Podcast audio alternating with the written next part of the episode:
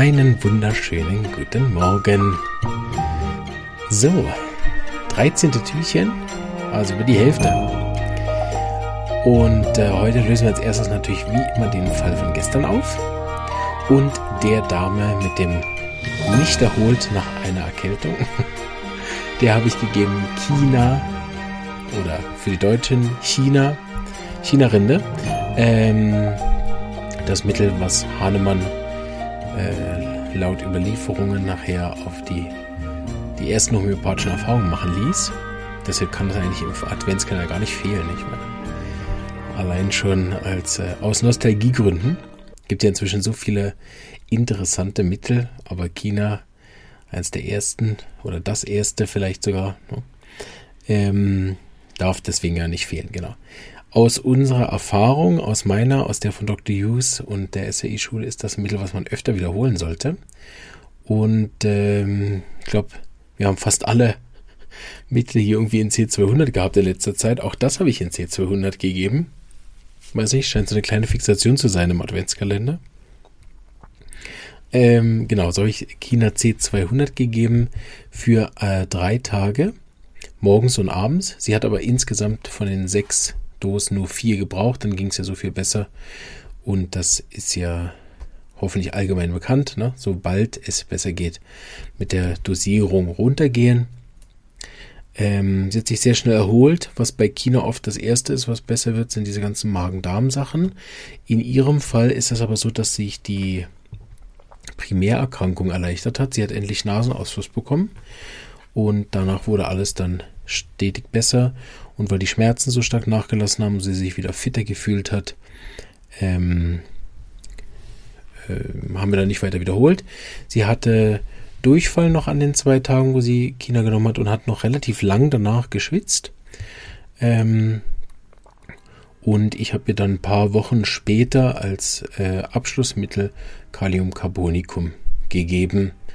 Ähm, Diesmal aber nicht in der C200, sondern in der M-Potenz, also C1000. Aber das ist eine andere Geschichte.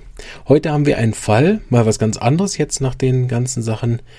Äh, wieder mal ein Fall, der ein bisschen mehr wirklich rein auf der Psyche ist. Und zwar ähm, gab es einen Todesfall und eine Frau war bei mir, die jetzt drei Wochen nach diesem Todesfall ähm, ja, es ihr nicht gut geht unabhängig jetzt von der Trauer, ich meine, das ist ja logisch soweit und natürlich auch gar keine ähm, Krankheit oder irgendein behandlungsbedürftige Thema.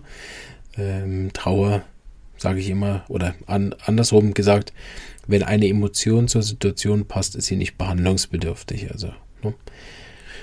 jemand ist gestorben, ich bin traurig, ist kein Behandlungsgrund. Jemand hat mich beleidigt, ich bin wütend, ist kein Behandlungsgrund. Ne? Erst wenn das äh, tiefer geht oder auch wenn ähm, Emotionen nicht verschwinden nach Wochen, Jahren oder vor allen Dingen auch, wenn die Emotionen nicht adäquat sind. Ne? Also jemand ist gestorben und ich finde es lustig.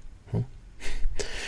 Ähm, sie kam aber wegen äh, Magen-Darm-Schwierigkeiten. Sie hat gesagt, seit dem Todesfall hat sie sehr starke Blähungen, Verstopfungen, ähm, bis hin zu, zu Bauchschmerzen, ähm, Energieverlust nach dem Essen, also lauter so rund um, sag ich mal, Magen-Darm-Symptome. Äh, machen wir die kurz fertig, aber dann kommen wir zum, zum Kern. Ne, wir behandeln ja nicht den Magen, sondern den Mensch.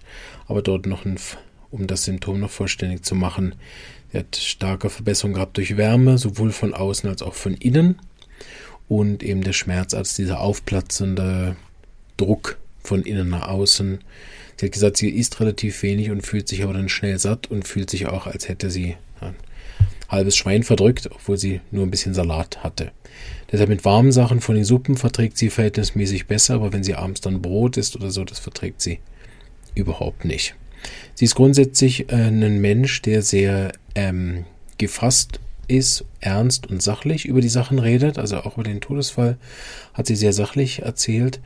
Und ähm, vor allen Dingen hat sie fast ein bisschen darüber geklagt, ne? anstatt dass man irgendwie der Meinung ist, okay, sie hat jemanden verloren, dass das in irgendeiner Form jetzt Trauer auslöst, hat man fast ein bisschen so Gereiztheit gemerkt und sie hat sich dann gesagt, ja, für sie ist es halt sehr schwierig und sie muss sich jetzt um alles kümmern und die ganze Verantwortung, die an ihr lastet und ähm, sie hätte gar keine Zeit zum Trauern, sie müsse jetzt einfach funktionieren.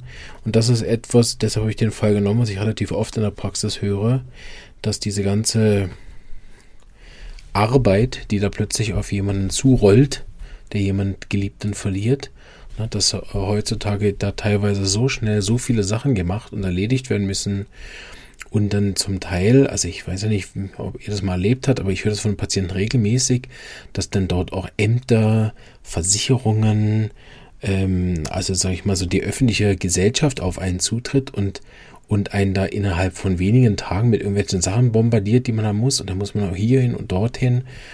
Ähm, also finde ich schon, ich habe es noch nicht erlebt und werde euch dann vielleicht berichten. Gut, ich habe dann anders zu tun, aber ähm, wenn ich das mal irgendwie direkt so mitbekomme, aber das ist ja ein Haufen Arbeit, der da auf einen zukommt, dass man wirklich auch gar nicht trauern kann oder Zeit dafür hat. Auch, auch ich meine, wie viele Tage darf man frei nehmen? Ich glaube in der Schweiz einen zum Trauern beim Todesfall. Also es ist ja grundsätzlich lächerlich, wie, wie, wie groß eigentlich dieses Thema Tod im Prinzip ist. Ne? Ich meine, wir, viele sind im, ein Leben lang laufen sie davor weg und machen alles Mögliche, um nachher diesem Thema auszuweichen und, und es natürlich auch nicht zu erleben. Und wir, weil, weil es so schrecklich ist, jemanden zu verlieren oder selbst zu sterben. Und wenn es dann soweit ist, dann hat niemand Zeit für das.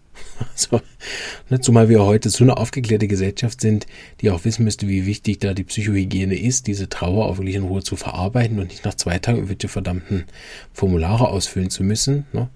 Und es ist natürlich oft auch so in dem Fall, dass es wie so, wenn bei mehrere Kinder sind, ne, dass das dann auch irgendwie oft ein Kind einfach trifft. Ne? Die anderen zwei haben vielleicht Zeit zum Trauern, aber das eine ist irgendwie so in dieser, ich muss alles organisieren und allen schreiben und alle einladen und, und ich weiß nicht was, Todesanzeige in der Zeitung aufgeben und was man angeblich da auch alles zu tun hat. Ne? Und bei der Frau hat man gemerkt, die, sie äh, ist fast ein bisschen wütend über das, wie das so alles gelaufen ist.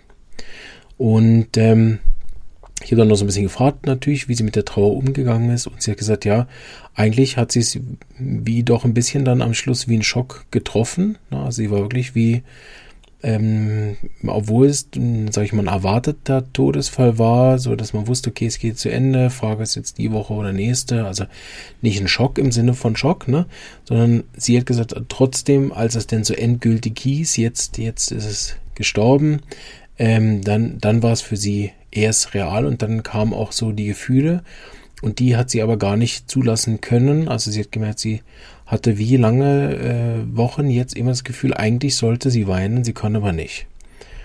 Und äh, wir haben dann so ein bisschen gesprochen und sie hat es dann auch nochmal von sich aus bestätigt. ist ja wichtig, dass man solche Sachen nachher nicht suggestiv äh, dem Patienten ins, in den Mund legt. Aber sie hat gesagt, ja, sie hat Gefühl, seit sie die Trauer geschluckt hat, hängt es ihr im Magen. Genau. Bin gespannt, was ihr in so einem Fall gebt. Da gibt es ja auch wahrscheinlich relativ viele Möglichkeiten. Ich äh, bin jetzt schon länger dran an einem Buch, was ich äh, studiere und die einzelnen Mittel auch noch woanders nachlese, weil das Buch sehr gut ist, aber sehr knapp. sehr knapp bemessenes Buch. Also für, für meine perfektionistische Ader nicht ausführlich genug. Ähm, äh, ich weiß nicht, XY, wie viele Trauermittel. Ich habe es jetzt gerade nicht hier, weil ich von zu Hause aufnehme. Ähm, also die, die, ich weiß nicht, 75 Trauermittel, Kummermittel der Homöopathie oder so heißt das. Ähm, empfehlenswertes Buch, auch wenn ich finde, es braucht dann zu den Einzelmitteln immer noch Sekundärliteratur, weil aus meiner Sicht sind die zu dünn beschrieben in dem Buch, was auch okay ist, das ist ja wirklich ein Therapeutics. Na, also ähm, bin da dran, die Mittel ein bisschen größer zu machen, dass man sie nachher auch mit der Use-Methode richtig gut beschreiben und verschreiben könnte. Und da sind einige dabei, die ich sehr interessant finde. So die Leute, die mit so Mitteln schon länger zu tun haben, werden wahrscheinlich jetzt eine große Auswahl haben an Arzneien.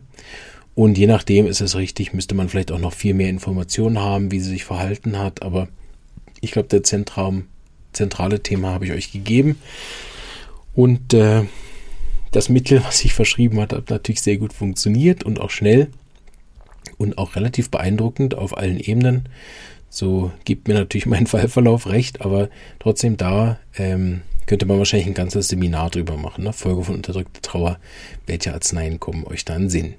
Ich wünsche euch äh, viel Spaß beim Knobeln und freue mich mit euch morgen äh, zu schauen, wer was welche Mittel gegeben hat und wie die Auflösung nachher bei mir ist. Ich wünsche euch ganz einen schönen Tag noch und bis bald. Tschüss.